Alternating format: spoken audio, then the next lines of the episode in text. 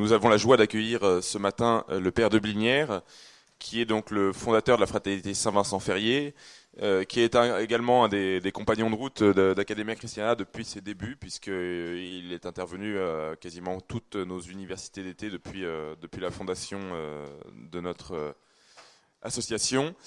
et donc il est prêtre au couvent donc de Chéméré-le-Roi en Mayenne.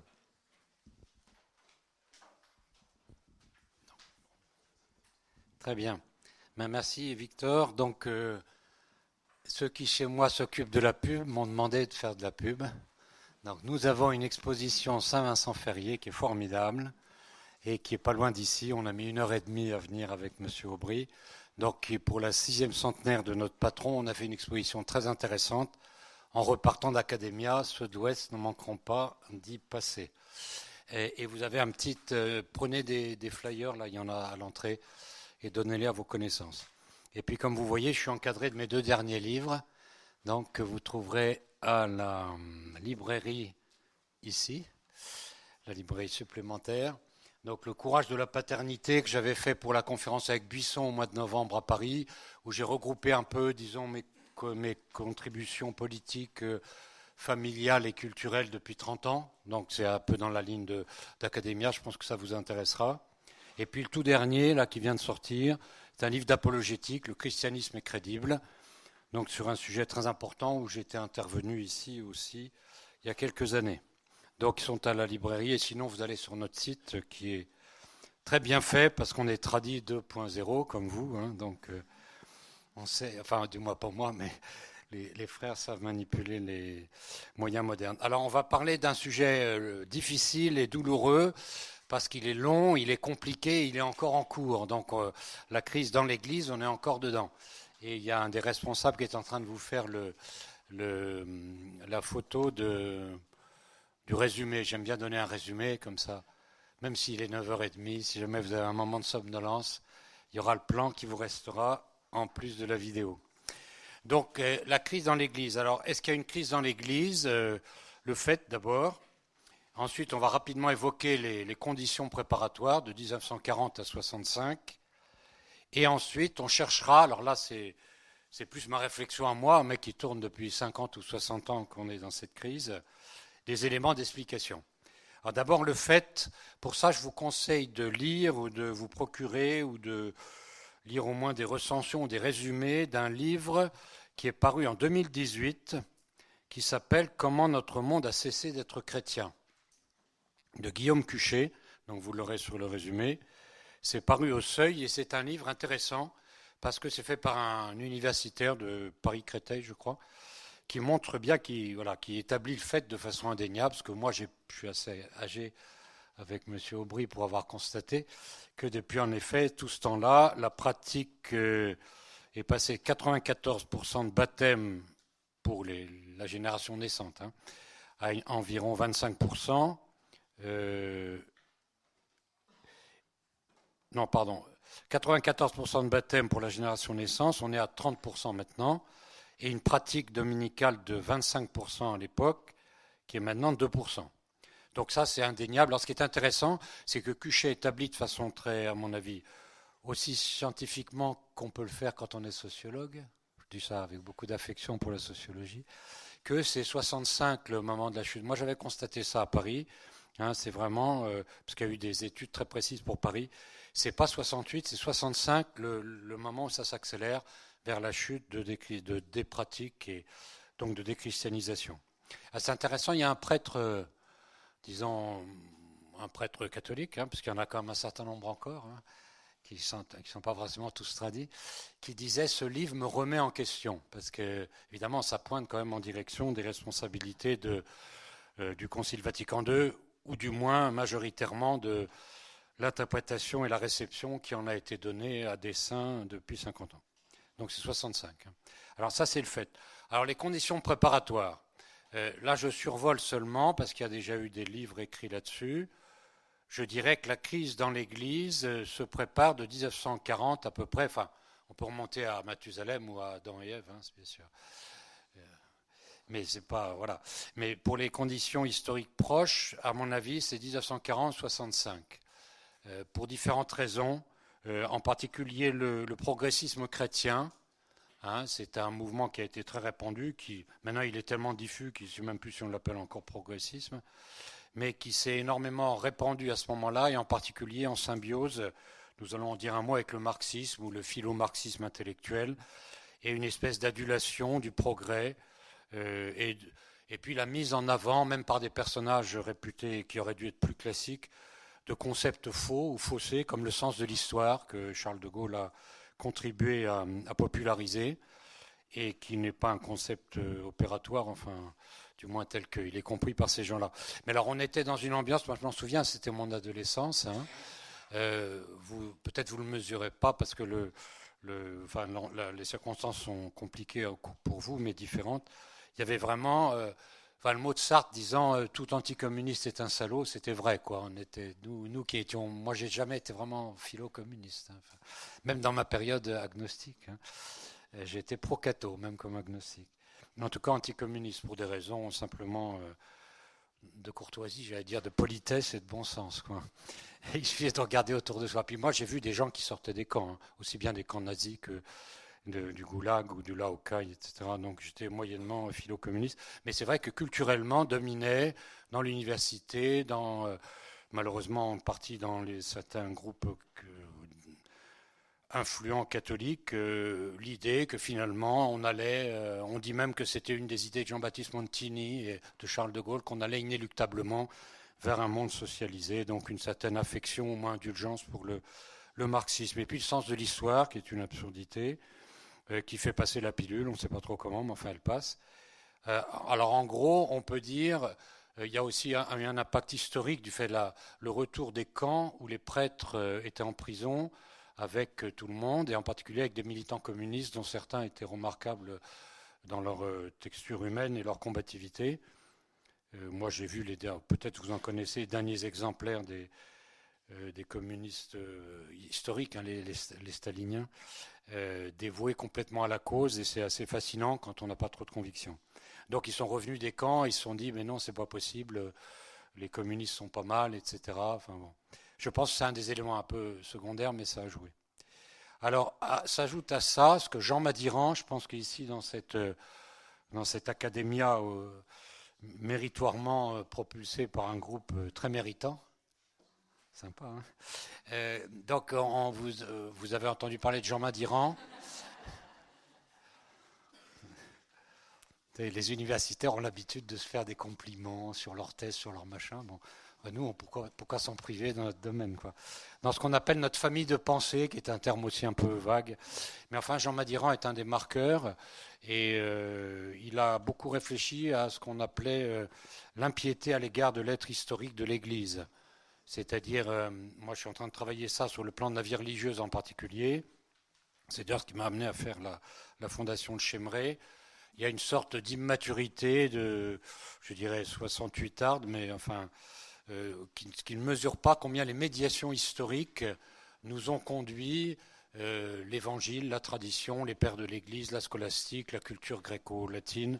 Il y a un bouquin qui vient de sortir aux éditions L'Homme Nouveau de Jean-Marie Vernier, qui est assez remarquable sur les sources de l'Europe, hein, euh, l'héritage de l'Europe, et qui met ça un peu de façon très rigoureuse à la suite. Donc, je recommande ça aux historiens et aux autres. Édition de l'Homme Nouveau, Jean-Marie Vernier. Donc, euh, il y a eu une impiété qui était très patente dans le temps de, de mon enfance, enfin, à partir du moment où j'ai commencé à penser tout seul c'est-à-dire assez vite quand même. Et puis le, voilà, le, moi j'aimais bien la tradition, je trouvais c'est sympa, etc. Je suis, né, en Espagne et je suis breton, donc euh, voilà.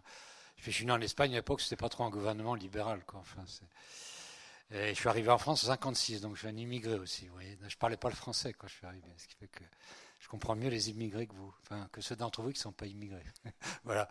Mais euh, c'est ça pour me marrer, parce qu'à l'époque, nous, on est d'Espagne la frontière était à peine ouverte. Hein, enfin, donc j'avais deux grands-pères assez, euh, à la fois très ouverts au monde, puisque l'un était astronome et l'autre euh, docteur en droit, mais en même temps, c'est des hommes de tradition, et puis ils diffusaient le bien, et voilà, tout ce qu'on, j'étais très reconnaissant euh, de tout ce qu'ils m'ont transmis, donc je trouvais stupide, Puis j'aimais bien le latin. Le jour où on a supprimé le dernier évangile, j'arrivais en retard à la messe, mais j'attendais le dernier évangile pour repartir avant la réforme de 64-65. Je dis pourquoi ils nous ont piqué ça? Enfin bon, enfin, pas esprit d'adolescent contredisant, bien sûr, mais enfin quand même. Hein. C'est probablement pas le seul. Vous avez des bouquins de, convertis de l'époque euh, qui ont été frappés aussi du démantelage qui a eu lieu entre 64 68 dans la liturgie mais qui n'est pas directement mon sujet. Mais il y a une impiété historique à l'égard de l'être historique de l'Église. Euh, moi, j'aimais la Grèce, j'étais en stop à, en Grèce et puis au Athos, j'avais 17 ans. Bon, à l'époque, c'est une aventure quand même, hein, parce que j'aimais le grec. Voilà. À l'époque, j'avais pas la foi, hein, mais enfin, quand même, pour moi, le fondement grec était fondamental. Et puis, le découverte du mot Athos m'a aidé aussi. Et je me disais, c'est bien tout ça. Donc, euh, je voulais être astrophysicien. Donc, vous voyez, je n'étais pas opposé à la modernité. Euh, je l'ai déjà dit la dernière fois, je crois, si je voulais être astrophysicien, parce que ça sert à rien à l'époque du moins. Bon. Et donc il faut, voilà, il faut des choses qui ne servent à rien. Le jour où vous avez supprimé tous les poètes et tous les, artistes et tous les astrophysiciens, eh ben bonjour la tristesse, quoi, qui est déjà pas mal, mais. Donc voilà, donc j'étais assez ouvert à la modernité, mais je me disais c'est stupide de, de, rejeter notre tradition, surtout que j'envoyais des exemples vivants, je dirais, dans le paysage, enfin, dans ma famille, soit en Espagne, soit en Bretagne, euh, dans l'école où j'allais. Euh, qui était tenu par des bons prêtres séculiers, euh, et vraiment, c'était très pédagogique. Bon. Donc je me disais, c'est vraiment aberrant, et donc j'étais très complètement opposé à cette impiété historique. Quoi. Me dis, l'évangile nous est pas venu n'importe comment, il nous est venu par les pères de l'Église, par la patristique, par les cathédrales, par le grégorien, par la courtoisie envers les femmes, par etc. Donc tout ça, gardons-le. Mais dans le, la vague progressiste, il y avait une impiété, c'est-à-dire euh, on ne dit pas merci à ses parents. Vous voyez, c'est très dommage parce que le quatrième commandement, Jean Madiran le fait remarquer, le seul auquel soient attachées des récompenses temporelles. Hein. Je ne sais pas si on vous a donné le résumé. Ça y est Non? On va, Ça y est, bravo. Donc, euh, honore tes parents pour vivre longuement. Et donc, si on n'honore pas ses parents et sa patrie, ben, on ne vit pas longuement. Ce qui vit, c'est autre chose. Voilà. Donc voilà, ouverture au monde, on va en reparler. Euh, donc toute une, ambiance, si vous voulez, où, euh, et en même temps, je pense la décolonisation aussi, que j'ai vécu d'assez près, puisque j'étais d'une famille, euh, non pas colonialiste, mais de colons, d'Afrique du Nord, et puis mon père étant officier, il, il s'est battu pour protéger les gens qui nous avaient fait confiance en Asie et puis en, en Afrique du Nord. et mon grand-père avait travaillé avec Lyotès, je le cite qu'au passage, il était le bras droit de l'OTE pour la question des municipalités au Maroc de 1915 à 1930. Donc quand je vois des Marocains, je leur dis toujours ça et ça, me fait un petit plus, quoi, parce que l'IOT garde quand même une bonne image. Donc euh, je me disais non, on va pas laisser tout ça filer. Mais est arrivée cette période atroce hein, de, euh, donc de 46 à 62, où alors on était vraiment, euh, si parfois vous vous plaignez d'être minoritaire, bah, je dirais, vous êtes tous des marrants. C'est une expression que je, tiens d'un officier de Légion que j'ai connu de très près. Vous êtes tous des marrants. c'est pour rigoler, bien sûr. Parce que l'humour est une condition indispensable pour la survie aussi. Hein. Vous êtes des marrants parce que nous, on était vraiment minoritaires à tous les plans. On était considérés comme des chiens à cause de la question de la décolonisation, les pieds noirs, les harkis, etc.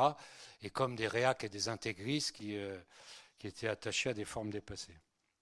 Mais en fait, on est quand même toujours là. Quoi. Et même on a le sourire, ils n'ont pas réussi à nous l'enlever. bon, alors donc ça c'est un peu le, background, vous voyez, voilà, puis à l'époque quand même, l'URSS, tout ça, ça montait, hein, on n'était pas en 89. Hein, c'était bon.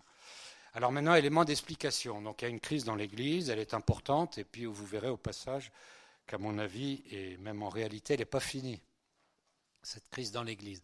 Alors moi, je vois trois éléments. Je, vous ai mis une petite biographie. Euh, pardon, bibliographie. Et j'ai mis euh, quelqu'un, en commençant par quelqu'un que plusieurs d'entre vous n'aiment pas du tout, euh, à raison peut-être et à tort au point de vue de la métaphysique, c'est Jacques Maritain. Donc je ne partage pas les opinions euh, un peu aventurées ou même d'esprit faux en politique, mais qui est un grand métaphysicien. Donc j'ai mis Jacques Maritain, je citerai également Étienne Gilson, qui sont deux hommes, disons, politiquement à gauche. Enfin, c'est des catholiques, quoi ça, existe. Hein.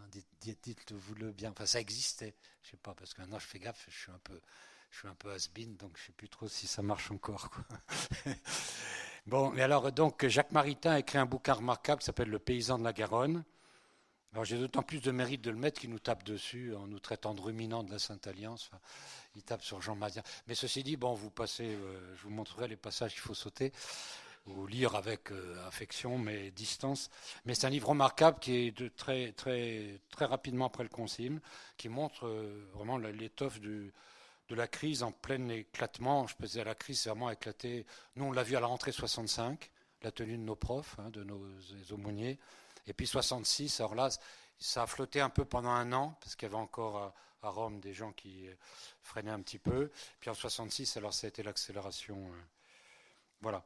Donc euh, Maritain, ce livre Le paysan de la Garonne, euh, qui a des éditions successives, et puis Jean Madiran, donc l'hérésie du XXe siècle, qui a été réédité aux nouvelles éditions latines, avec une préface de Jäger, de je crois, euh, Michel de Jäger.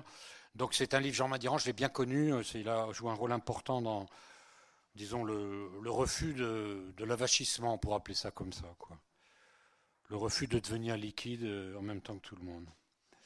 Euh, donc Jean Madiran. Et puis un autre texte, donc c'est un, beau livre, Les récits du XXe siècle, hein, euh, qui, a, vieilli, mais pas tellement finalement. Hein. Il a été réédité 20 euh, ans après, réédité tout récemment, et vraiment, il y a des choses tout à fait topiques. Et, puis le cardinal Joseph Ratzinger, que j'ai l'honneur de connaître personnellement, Benoît XVI, donc qui a fait un remarquable texte que je viens de relire là dans la voiture. Euh, une conférence qui a, en cherchant bien sur euh, Google, vous allez trouver ça, ou sur le site du Vatican, euh, qui est vraiment remarquable, où il fait le bilan de la situation en face des responsables de la doctrine dans l'Europe. Et il se trouve, alors ce n'est qu'en partie un hasard, que les trois points qu'il relève sont les mêmes que je vous ai mis, crise des fins dernières, crise de la catéchèse, crise de la vie morale. Celui le prend dans un autre ordre. Mais c'est très frappant parce que vous savez, Ratzinger est un théologien euh, moderne, hein, qui a été formé par, euh, par des modernes, mais un homme qui justement a toujours euh, gardé la piété filiale vis-à-vis du grégorien, vis-à-vis de son enfance bavaroise, vis-à-vis des fêtes de Dieu, vis-à-vis de la messe qu'il a connue, et puis surtout vis-à-vis de la vérité. C'est un homme intéressé par la vérité, ce qui dans les hautes sphères de l'Église est comme sympathique. Quoi. Je le signale au passage. Et donc, euh, il a évolué et en effet, il est de plus en plus pris conscience de la gravité de ce qui se déclenchait, à tel point qu'il était dans le groupe, il était le plus jeune théologien du Concile, et comme c'est un homme euh, extrêmement brillant, euh, il était remarqué, mais il s'est vite séparé de ses confrères et il a fondé la revue Communio en opposition à la revue Concilium, qui était l'interprétation progressiste qui domine aujourd'hui. Et Communio, c'était Balthazar, voilà, ces gens-là lui, euh, quelques autres qui disaient non, euh, euh, soyons modernes, mais ne, tombons pas dans l'hérésie. Quoi. Oui, c'est pas tout à fait pour notre nuance de, pensée, mais c'est quand même des gens honnêtes qui, dont le témoignage est d'autant plus riche que c'est pas, si vous voulez, des tradis professionnels comme, je dis pas comme vous parce que vous, comme les plus vieux d'entre nous. voilà. Ils n'étaient pas tradis chez tradis à la base. Mais ils ont dit il y a une crise, en effet, dans une interprétation tendancieuse et déjà sans doute préparée dans les textes euh, du Concile. Hein. Euh, récemment, j'ai relu, euh, par affection, je dirais historique, un dossier de l'abbé de Nantes qui vient de publier dans la, CRC. Et je suis toujours pas d'accord avec lui, mais c'est assez impressionnant. Je l'ai connu depuis le début, l'abbé de Nantes. Sauf que j'ai connu après tous les protagonistes du traditionnalisme historique. Et alors un jour, j'ai l'abbé Berthaud, que j'ai aussi connu, le fondateur de Pontcalec, lui écrivait Monsieur l'abbé, euh, je comprends tout ce que vous dites. En gros, vous avez raison, mais vous devriez vous attaquer, euh, ne, distinguer bien les actes promulgués du Concile, c'est tout ce qu'il en reste, des interprétations dominantes et qu'on a favorisées. Hein. Et je crois que c'est pour moi, enfin, peut-être vous n'êtes pas d'accord, mais tant mieux ça m'empêchera pas de boire une bière avec vous tout à l'heure, surtout c'est vous qui me l'offrez, quoi. mais je pense que c'est, vous allez voir, enfin, moi je suis peut-être trop vieux, je verrai pas la fin, mais je pense que c'est rare qu'on ait complètement mis un concile dans la poubelle, quoi. Enfin, essayez, euh, moi, je vous souhaite bien du bonjour. Moi j'ai essayé pendant dix ans. Alors je pense qu'il faut vraiment, l'idée de l'abbé Berthaud était assez juste. Il y a les actes promulgués. Je me souviens un jour, moi j'étais étudiant en sciences, donc j'avais pas trop le temps de dire ça, mais j'avais un frère qui était secrétaire de Madiran. Et je dis, mais alors le concile, qu'est-ce qu'il a dit? Bah, dit, bien, je viens de tout, lire et j'ai trouvé aucune hérésie, me dit-il, mon frère Hugues Kerali, qui a fait un très beau livre sur les Christeros. Hein, et donc ça m'a amusé, tiens, il n'y a pas d'hérésie, c'est comme sympa. Quoi. Pour un concile catholique, ça fait bien. Quoi. Et donc voilà, mais aussi bien les progressistes qu'une partie de nos frères, euh, euh, non pas séparés, mais enfin voisins ou euh, hein, dissidents, n'admettent pas. Mais je pense que profondément, c'est ce que dit l'abbé Berthaud, qui était un homme très intelligent. Et en plus, c'était un contre-révolutionnaire, un combattant, donc pour vous, c'est sympa, quoi. Il avait la totale, quoi. Et il disait, non, vraiment, Zach promulgué. Et de fait, alors il y a ces trois, Ratzinger a compris que à cause de tout ce qui avait été malheureusement favorisé et laissé courir en grande partie par, euh, Jean, par euh, Paul VI, hein, euh, on est arrivé très vite à une crise dont Jacques Maritain a écrit La fièvre néo-moderniste fort contagieuse, du moins dans les cercles dits intellectuels. Hein. Bon, donc après elle est contagieuse, mais à un degré où elle ne sait plus qu'elle est moderniste. Auprès de laquelle le modernisme du temps de Pidis n'était qu'un modeste rhume des foins. Un modeste rhume des foins. le modernisme du temps de Pidis, c'était quand même quelque chose de consistant. Mais Madiran, euh, Maritain considère qu'en effet, on est passé dans une phase qui, moi, me fait de plus, de plus en plus penser à un délire, si vous voulez. Euh, un délire, quoi. On a envie de crier au fou, parce qu'on arrive aux dernières conséquences d'un décrochage. Vous voyez, quand on part des, des, fondements solides qui structurent le christianisme. C'est dans ce bouquin-là, qui en plus coûte pas cher. Hein. Vous pouvez filer ça à votre cousin agnostique. Et, euh, voilà. Euh, S'il est épuisé, commandez-le sur le site. Ben, comme ça, mon, mon, économe verra que je fais de la pub. donc, euh, si on part des fondements solides que je vais mentionner du christianisme, du catholicisme et de ce qui constitue, disons, le tissu historique de notre civilisation, et bien évidemment, on rentre dans ce qui est de plus en plus euh, qualifiable de délire, parce que le rapport au réel est de plus en plus lointain. Donc moi, je pointerai trois crises, les fins dernières, la catéchèse et la vie morale.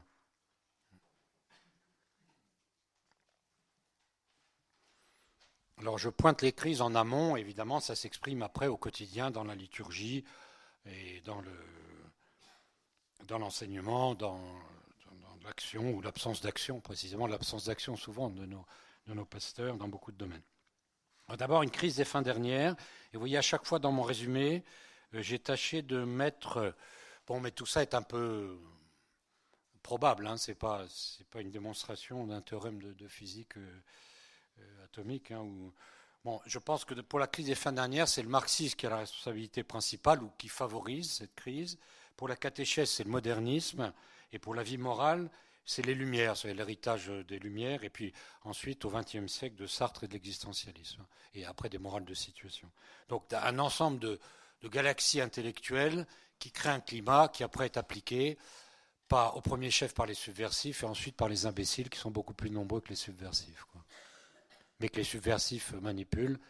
Ceux qui ont lu Augustin Cochin, dont on a maintenant édité toutes les œuvres, savent comment ils s'y prennent et c'est vraiment très passionnant. Moi, la lecture d'Augustin Cochin été un des éléments déclencheurs de ma conversion et de mon retour au catholicisme de mes pères et à la pratique euh, dominicale, qui est le dimanche matin. La pratique dominicale, c'est le dimanche matin.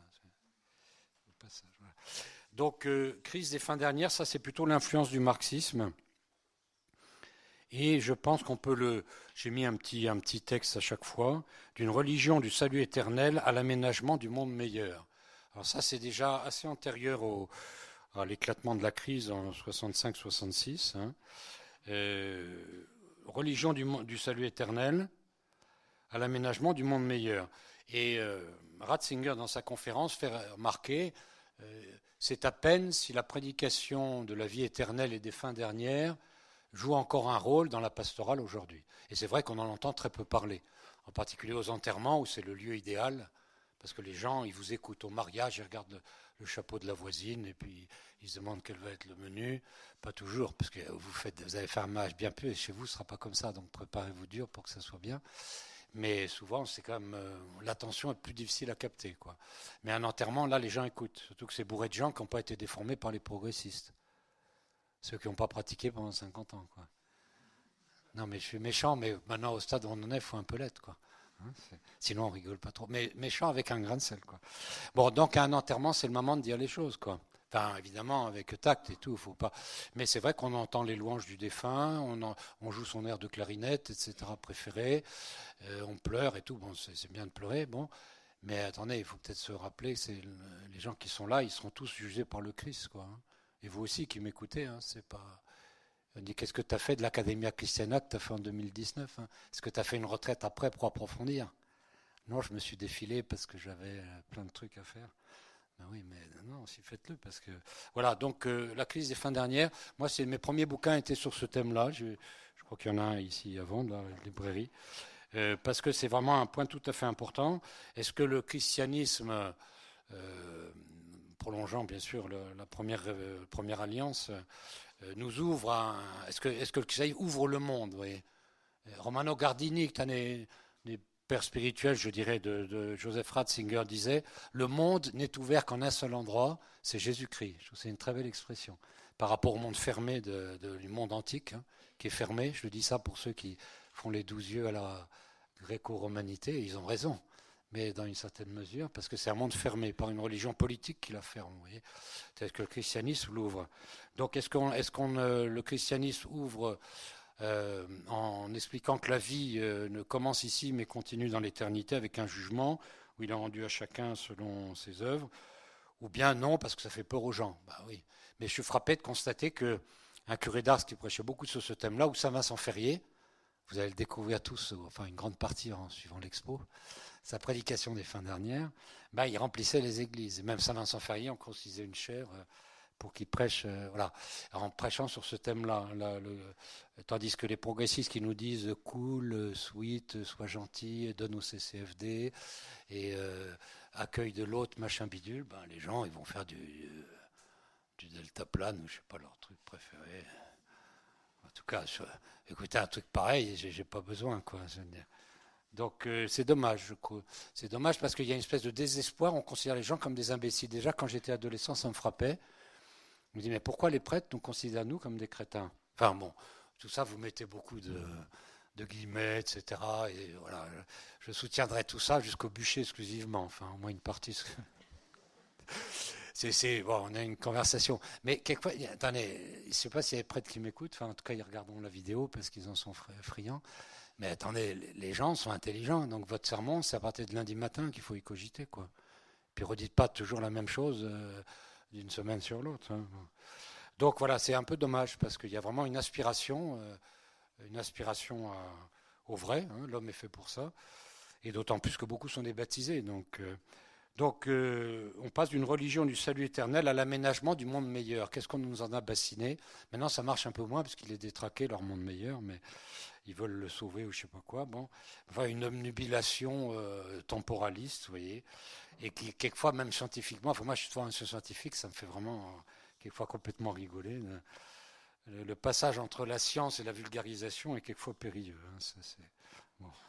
Donc, en particulier, dans ce passage... Euh, de la religion du salut éternel à l'aménagement du monde meilleur. On voulait répondre à des attaques, en particulier de Karl Marx et de Sigmund Freud.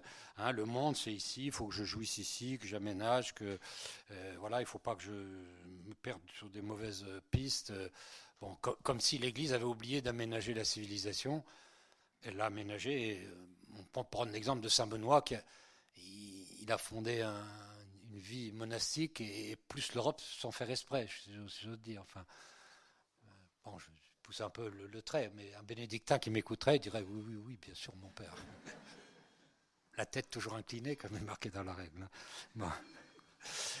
Non, mais là, c'est comme sympa ce qu'ils ont fait, quoi. Hein, mais ce qu'ils cherchaient, c'est d'abord une école, c'est un, un, patrice romain, hein. donc il était vraiment un héritier, il avait le sens du droit, à la différence de certains pères du désert, et euh, un peu comme Saint Dominique par rapport à Saint François. Saint Dominique est un juriste alors que Saint François est un poète, quoi. Donc il faut, il faut tâcher d'être les deux. Hein, mais, mais quand vous êtes juriste, ça fait que le truc dure plus longtemps, quoi. Et donc Saint Benoît fait un truc qui a duré, quoi.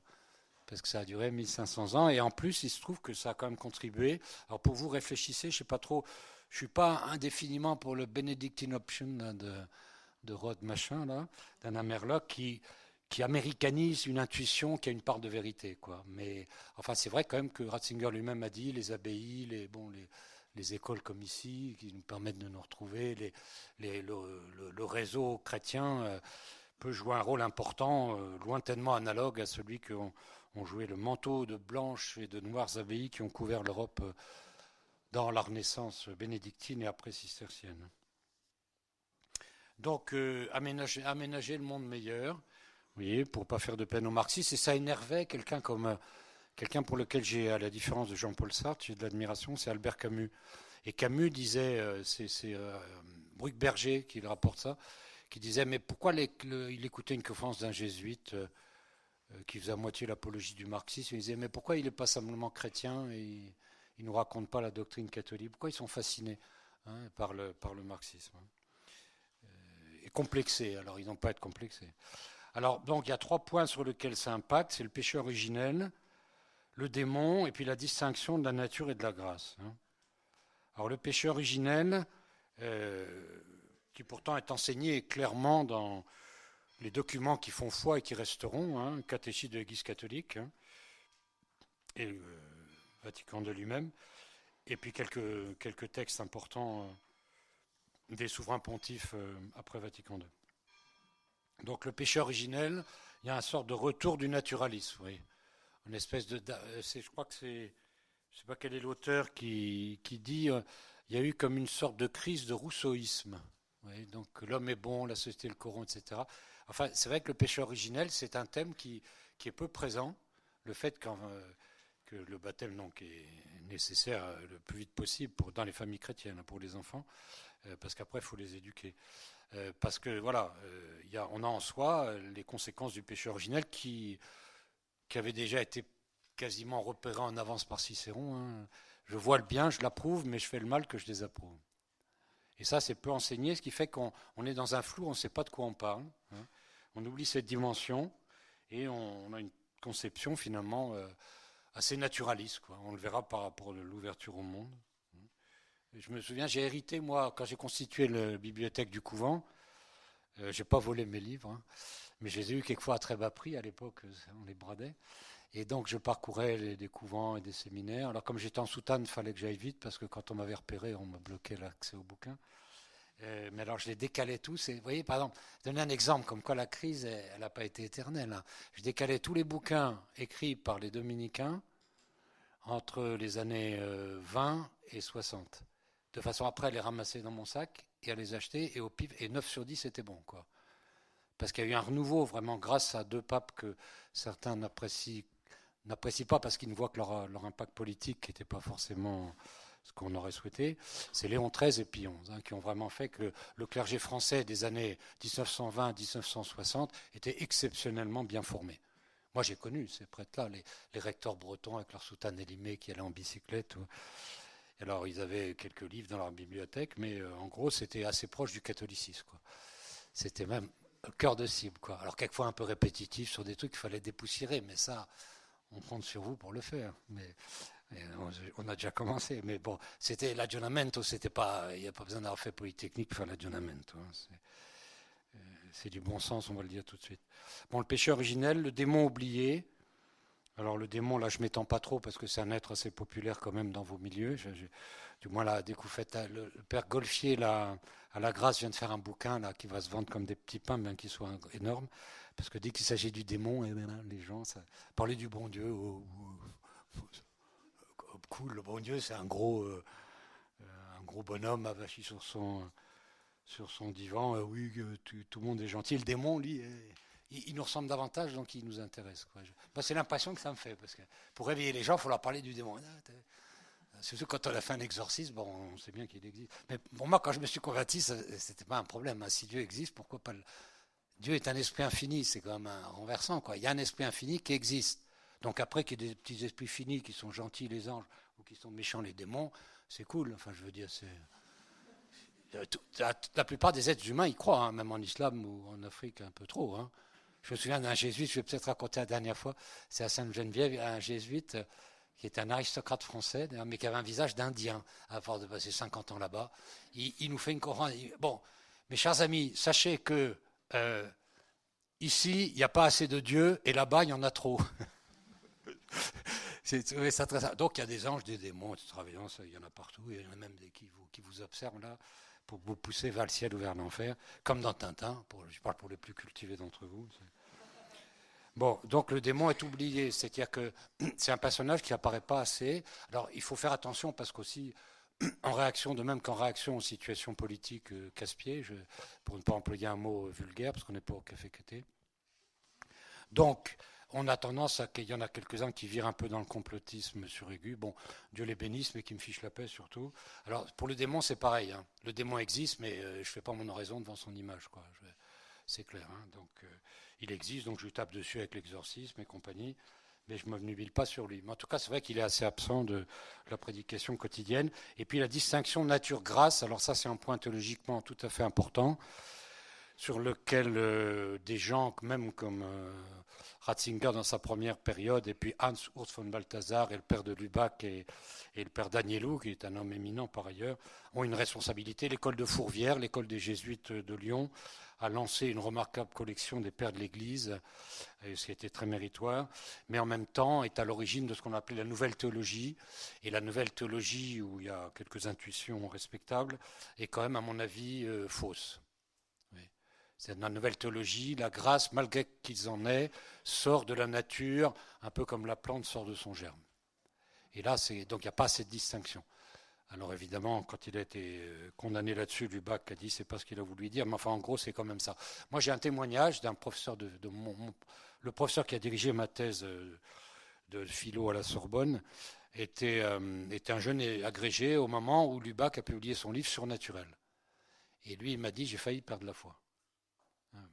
C'est Pierre Magnard. Donc je lui ai dit écrivez ça dans vos, mémoires. Mais je le dis dans la vidéo si jamais il oublie de l'écrire. Quoi parce que c'est historique. Mandia est un homme extrêmement équilibré, d'une culture euh, qui présente que quelques lacunes, et, il dit ça avec modération. Donc je pense, vous voyez, c'est pas pour euh, euh, remettre des querelles de, famille, mais c'est vrai que la grâce est distincte de la nature. La grâce, c'est pas une nature plus développée, si vous voulez. Hein. C'est aussi faux de, cette perspective-là. Et père de vue, c'est que le christianisme est un don de Dieu et c'est une grâce qui arrive sur une nature et que la nature reçoit volontiers parce qu'au fond, elle l'attend, mais c'est quand même distinct. Hein. Donc c'est un problème un petit peu fin, mais très important, sur lequel je pense la, la, nouvelle théologie, et puis beaucoup de jeunes prêtres qui sont fort sympathiques par ailleurs, ne sont pas assez formés à saint Thomas, et euh, ça explique un peu quelques failles dans leur, euh, dans leur prédication et dans leur combat, euh, même avec son impact politique. Donc crise et fin dernière. Ensuite, crise de la catéchèse. Alors là, je, mettrais plutôt l'influence du modernisme. Le modernisme, c'est une. Euh, euh, on l'a qualifié d'égout collecteur de toutes les hérésies. Si, vous voulez, c'est l'hérésie correspondant au niveau de l'idéalisme. C'est-à-dire qu'une hérésie classique, par exemple celle de Luther, dit bon, il y a tel point qui est enseigné par les pères de l'Église et le magistère euh, des conciles ou des papes, euh, voilà, depuis un certain temps, tel point, non, je suis contre, c'est faux. Ça, c'est l'hérésie classique. Hein. Mais le modernisme, c'est différent. Les modernistes, c'est un ensemble euh, d'intellectuels français, influencés par les rationalistes allemands, qui ont introduit Kant, Hegel et Kant dans la théologie. C'est-à-dire qu'au fond, j'allais pas dire l'intelligence n'atteint pas le réel, parce qu'ils vous diront non, c'est pas ce qu'on dit, vous êtes caricaturé, machin bidule. Bon, mais en gros, c'est comme ça, quoi. C'est ce que dit Maritain de façon tout à fait explicite. Hein.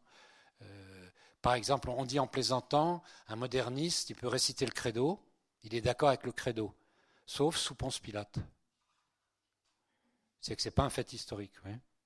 Le credo est le développement d'un certain nombre de choses, d'affirmations. Peut-être qu'il ne dirait pas que c'est un mythe, mais c'est des choses qui expriment, qui, voilà, qui nous parlent. Mais est-ce que ça a eu lieu réellement? Or, le christianisme, c'est pour ça que j'ai. Mon, éditeur est comme un type sympa, hein, parce qu'il a trouvé cette image-là. L'image. Euh, le christianisme, ça se touche. C'est l'image de. C'est saint Thomas qui touche la plaie de Jésus. Le christianisme, c'est d'abord une histoire qui a eu lieu réellement. Moi, c'est ce qui m'a converti, quoi. C'est de découvrir vraiment que la vraie apologétique chrétienne, c'est de dire ça a eu lieu et sois malin et ferme ta gueule et tu peux pas ne pas souhaiter que la vérité n'existe pas. Donc arrête de la ramener en t'imaginant que tu vas construire ton monde dans ta tête, quoi. Or, dans le Kant et surtout dans ses successeurs idéalistes, dans Hegel, euh, vous avez finalement une telle mise en lumière du sujet qu'au fond vous construisez les choses, quoi. Ce qui fait que les modernistes ont relu toute l'histoire du christianisme et particulièrement l'Évangile en construisant un soi-disant Jésus de l'histoire et un soi-disant Jésus de la foi. Et maintenant, on démontre de façon historique, dans mon bouquin, il y, a, il y a quelques allusions à ça, en particulier par les bouquins de Vittorio Messori, mais aussi ceux de Ratzinger eux-mêmes et d'autres, et puis par toutes les redécouvertes sur le terrain, hein, le, cinquième évangile, la révolution archéologique depuis 100 ans à peu près, qui redécouvre sur le terrain toutes les traces de la vérité, de détails de l'évangile et des actes des apôtres. Hein. c'est assez prodigieux. Mais pour le moderniste, si vous voulez, euh, euh, bon, j'évoque rapidement ça dans, ce livre-là. Euh, c'est une construction, c'est la foi de la communauté primitive qui a construit les choses. Donc on arrive à une conception de la foi extrêmement inopérante. Hein. On passe de la vraie religion au relativisme antidogmatique. La foi serait quelque chose de subjectif. Hein. on n'insiste pas, ou même on s'oppose au fait que ce soit une vertu de l'intelligence. Je crois que je vous en avais parlé dans un, académia précédent, donc peut-être que c'est même dans les archives euh, vidéo. Euh, la, foi, euh, dans cette perspective, n'est plus une ouverture au, réel, mais plus loin à cause que Dieu nous parle. La foi, si vous voulez, c'est comme un, je sais pas, un, projet, enfin, un télescope, un radiotélescope ou un machin qui capte les choses jusqu'à des milliards d'années-lumière de distance, parce que même plus loin, parce que c'est Dieu qui nous parle, quoi. Mais c'est le réel que je capte, c'est pas des trucs que j'ai inventés. Hein. Moi, j'ai pas fabriqué les galaxies qui sont à 5 milliards d'années-lumière. Hein. Et ben de même, quand Dieu se révèle et dit je suis Trinité, je m'incarne, c'est vrai. Et c'est vrai parce que c'est prouvé, c'est prédit, c'est prouvé, et euh, c'est mis en musique, je dirais, par la doctrine qui je ne dirais pas qu'elle fait passer la pilule, parce que c'est pas une pilule. Mais c'est tellement beau que même il y a des agnostiques qui disent j'ai qu'une envie, ce serait d'y croire. Quoi, hein. le, beau est aussi permet. Hein. Mais c'est vrai que quand vous avez lu le. C'est, Gandhi quoi, qui disait qu'il avait été bouleversé par les béatitudes. Hein. Les, on, chante à messe byzantine le dimanche, euh, les dimanches sur on chante les, béatitudes et ça oublie d'être laid. Actuellement, je relis des notes que j'ai prises sur Bossuet pas mal. certains d'entre vous ont entendu parler de lui. Donc lisez-le un peu. Et figurez-vous que, je ne sais pas si je l'ai dit la dernière fois, mais il y a un, frère musulman qui a cessé d'être frère musulman et qui est devenu philo-français et philo-chrétien, sans avoir encore fait le pas, en lisant Bossuet et Pierre le Vénérable. C'est assez sidérant, hein, parce que le beau peut. Mais c'est le beau de la vérité, oui. Parce que c'est quand vous lisez l'Évangile, c'est le seul qui couvre toute la sphère de la vérité, y compris la souffrance. Hein, Donc voilà, euh, la nature de la foi est diminuée, ça passe, plutôt à un sentiment maintenant. Tu as la foi, tu n'as pas la foi. Euh, je me souviens, une de mes sœurs, elle avait perdu la foi. C'était bien, c'était même avant le concile. Elle va voir l'aumônier de son école, hein, et pour lui demander de, lui parler de Dieu, enfin de prouver son existence, etc. Tu dis non, non, bah reste comme t'es. es. Euh, si tu le sens comme ça, suis ce que tu sens. Nous, c'est les prêtres qu'on a, qu'on a, enfin, on a eu des prêtres comme ça, quoi. Non. Euh, moi, je me souviens d'un de mes aumôniers à l'époque, j'avais pas la foi. Un ancien aumônier dans mon école, je faisais trois quarts d'heure de vélo solex pour aller le voir, donc j'étais sympa, quoi. Mais alors, je lui dis, mais un péché contre nature, c'est pourquoi on dit contre nature Que ça signifie quoi contre nature? Alors, il tire sur sa bouffarde. Oui, au fond, pourquoi? Bah, Mince alors. Moi, j'avais 17 ans. Bon, il, était sympa, ça, je l'aimais bien, mais je lui ai quand même faire trois quarts d'heure de solex pour que le gars qui en plus faisait une licence de philo, ne savent pas me dire ce que c'était que la nature. Et pourquoi il y avait des péchés contre nature, ça fait mal, quoi. Bon, donc c'est une raison pourquoi j'ai fait la fondation. On essaye de répondre à vos questions hein, sur la nature en particulier. Voilà, donc euh, euh, la nature de la foi est nécessité de l'apologétique qui est minimisée. Elle est perdue de vue. Vous voyez, même suis frappé, par exemple, à propos d'incidents, je dirais, euh, révélateurs, comme le suaire de, Turin, le linceul de Turin, qui est une relique authentique de la Passion.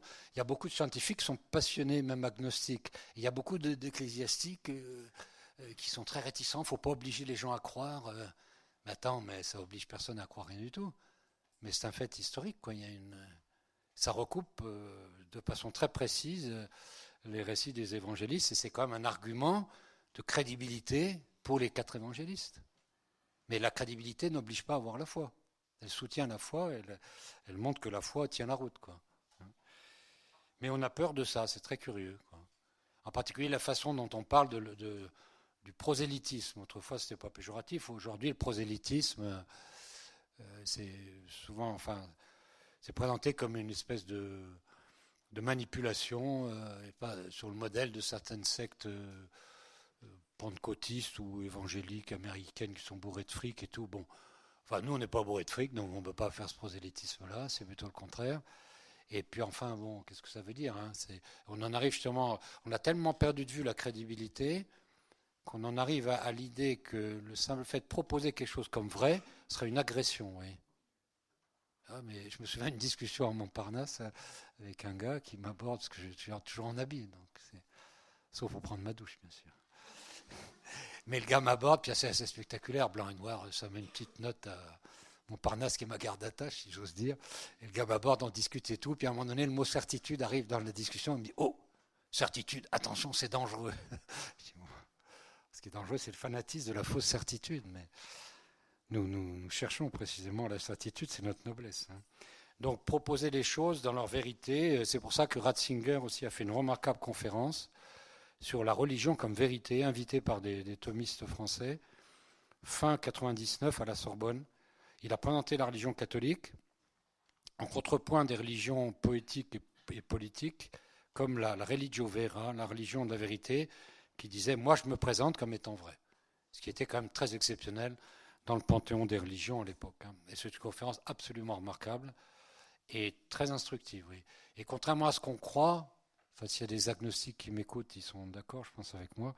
C'est pas une agression que de dire, ben, écoute, euh, voilà, ça c'est juste voilà, je pense l'avoir démontré, donc réfléchis tranquillement. Hein.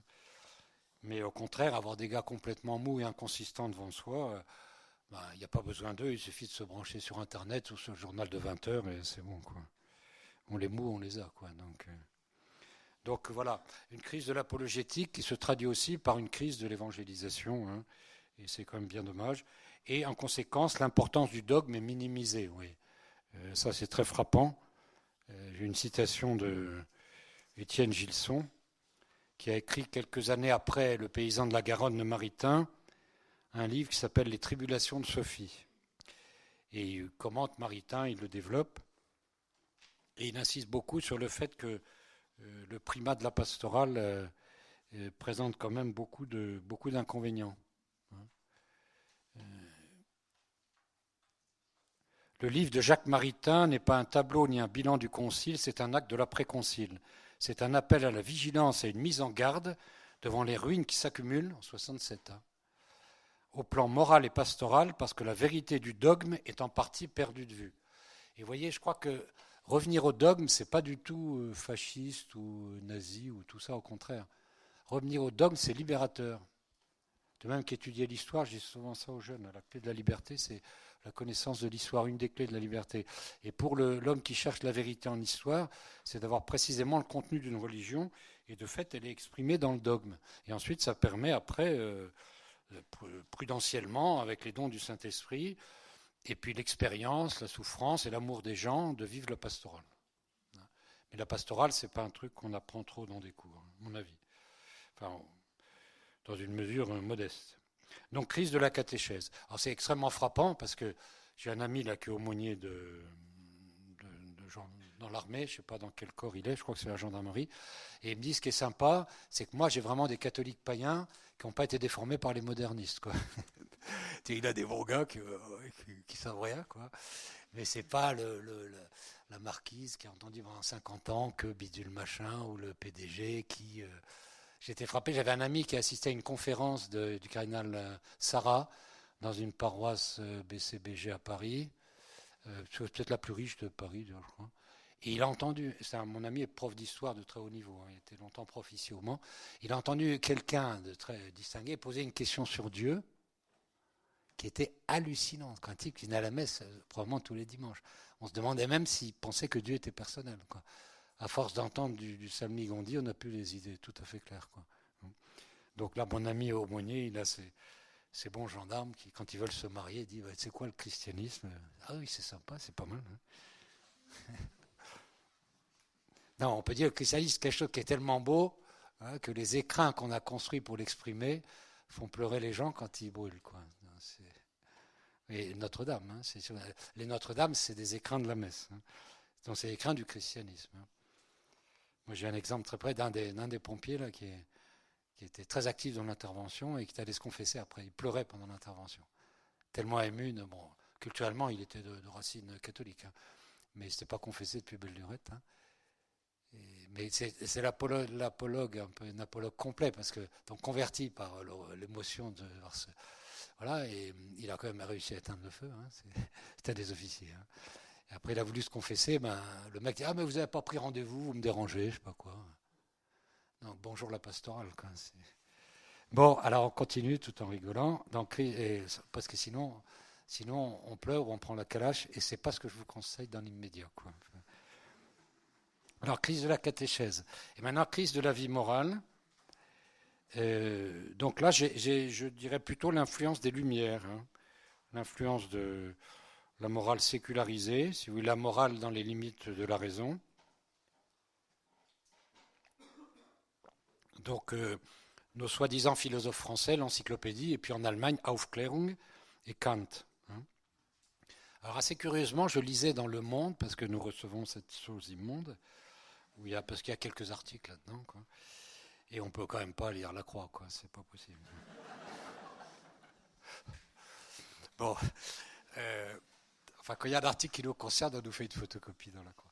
Et il y a un type, un sociologue, qui nous regarde un peu comme des, des cancrelats dans leur, euh, dans leur boîte, mais qui semble un peu inquiet quand même du christianisme, qui leur consacre une grande page, quoi.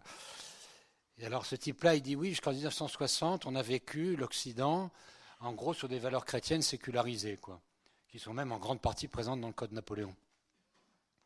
Mais c'est vrai que moi, je fais partie de la génération, et M. Aubry aussi, qui avons assisté, parce qu'à notre temps, il y avait, comme je vous disais, des, agnostiques, des, des gars qui, pratiquaient la même morale que nous, enfin presque, avec la question du divorce. Quoi. Mais tout le reste, c'était l'ambiance, euh, le conformisme social était porteur de pas mal de valeurs de la loi naturelle. Et à partir de 60, on arrive à une toute autre perspective, qui est la centralité de la liberté du sujet désirant, dit ce monsieur. Je désire quelque chose, donc voilà, avec toute la, loi, toutes les lois qui s'en suivent, la contraception, l'avortement, la PMA, la GPA, la couleur des yeux de mon bébé, etc. Et voilà, c'est le sujet, donc pourquoi discuter? Et les catholiques sont en, porte-à-faux par rapport à ça.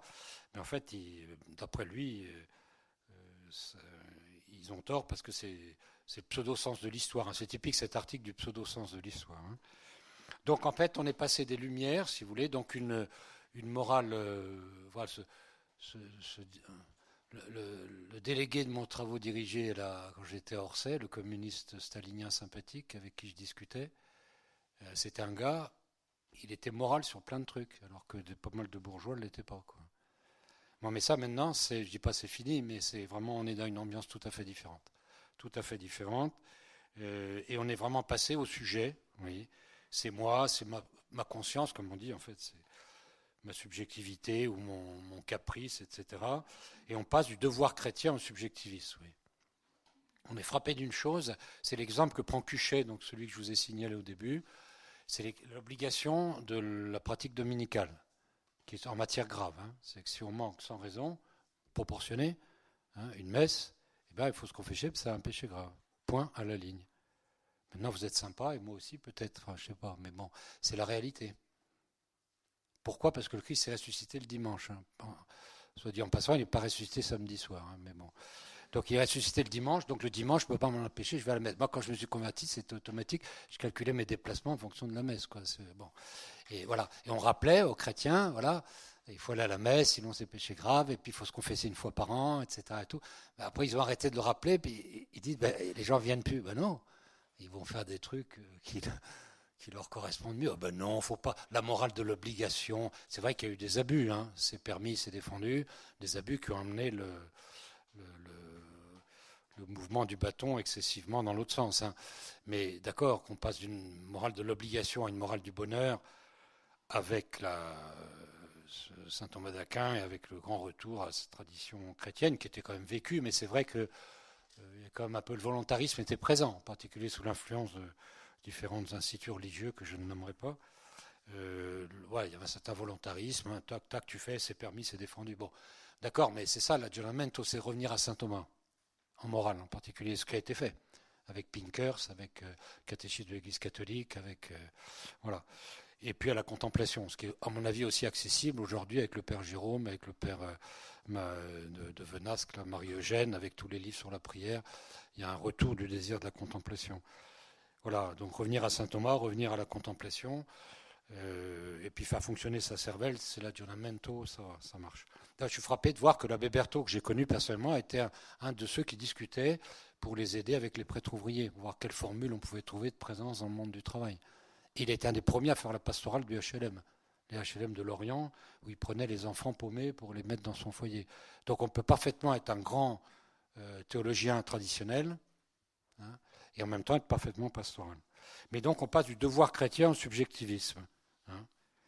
Euh, voilà, je fais quand ça me plaît, quoi. Bon, ben, si on fait quand ça nous plaît, euh, bonjour, hein, c'est. J'ai trop, d'idées dans la tête, il ne faut pas que ce soit trop long. J'ai des tas de furetti à vous raconter, mais ce sera après. Bon, on passe vraiment au subjectivisme et on écarte la loi naturelle. Oui, c'est le grand thème de Madiran. La loi naturelle, en fait, c'est le décalogue, si vous voulez, c'est ce que l'intelligence humaine arrive à comprendre de, la nature de l'homme, qui est à la fois donnée et à construire. Elle est donnée, c'est le noyau dur, homme, animal, raisonnable, politique, et progressif, pas progressiste, progressif. Hein. D'accord Ça, c'est l'homme. Mais donc, il faut le construire après avec euh, les vertus et la culture. Donc, il y a un ensemble, vous voyez. Mais on ne peut pas se construire contre sa nature. Hein, et on se construit dans la ligne précisément de notre euh, animalité, rationalité, caractère politique, caractère social, caractère familial, caractère progressif.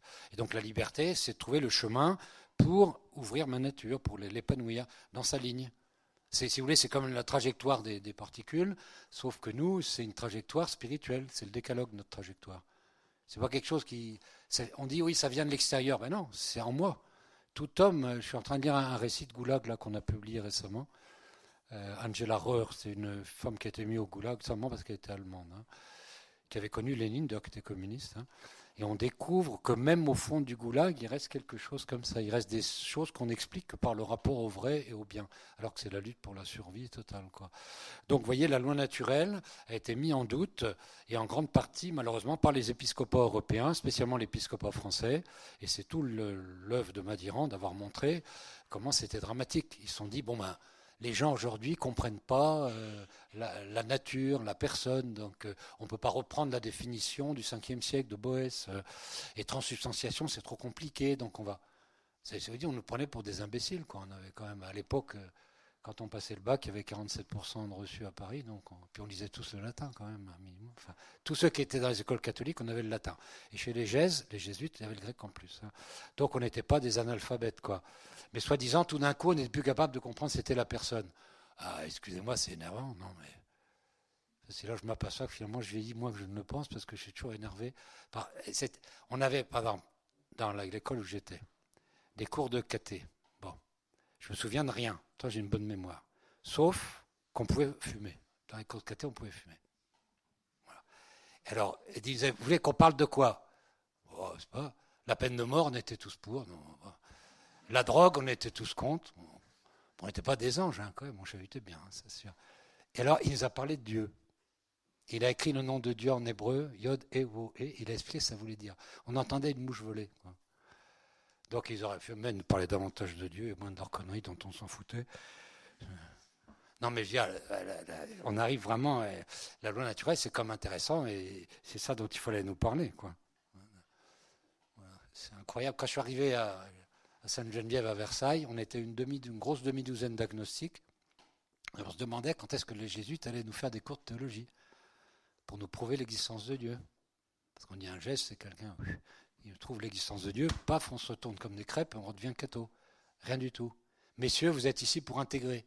Mettez votre développement humain entre parenthèses pendant deux ans. Cool, pastoral, les gars. Bon. Non, mais arrêtez. Non, mais j'aime bien Ginette. Hein, c'est quand même, je pas. Ceux-ci me regardent après, mes camarades ils vont dire il est vache. C'est pourtant c'est la réalité. Hein. Les jésuites de gauche étaient marxistes et ceux de droite technocrates, quoi. Mais ils sont beaucoup améliorés depuis. C'est, surtout que c'est depuis que c'est des laïcs qui ont pris la tête, quoi. Bon, non, mais je suis vache. Hein. Je suis, excessivement vache, hein, je le reconnais, mais bon, ils sont aussi habitués à ce qu'on se batte à, fleurer moucheté et quelquefois même démoucheté. Donc du devoir chrétien au subjectivisme. Loi naturelle pratiquement écartée. En particulier, ça a un impact pour la patrie, si vous voulez.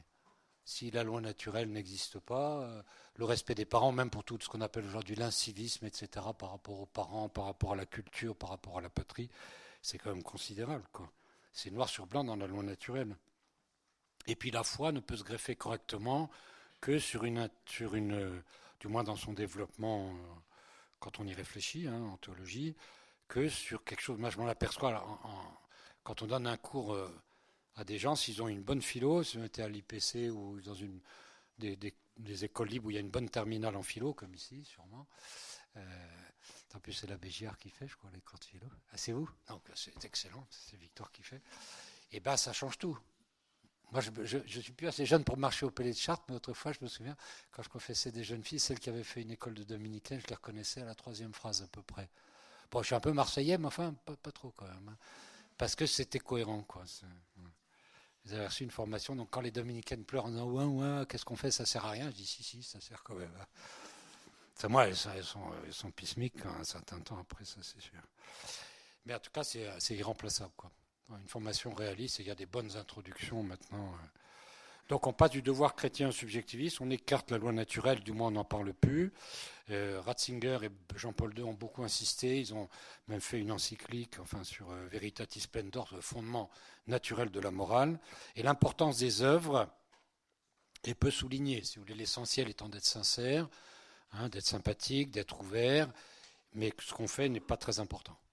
Hein, si tu le fais gentiment, d'ailleurs, Combien, moi je, vous l'ai dit l'année dernière, je crois on travaille, on accueille des musulmans que Saint-Esprit pousse vers le christianisme, et beaucoup d'entre eux sont repoussés, certains d'entre eux sont repoussés par des, agents pastoraux qui leur disent bah, sois un bon musulman, te fatigue pas pour devenir chrétien, quoi.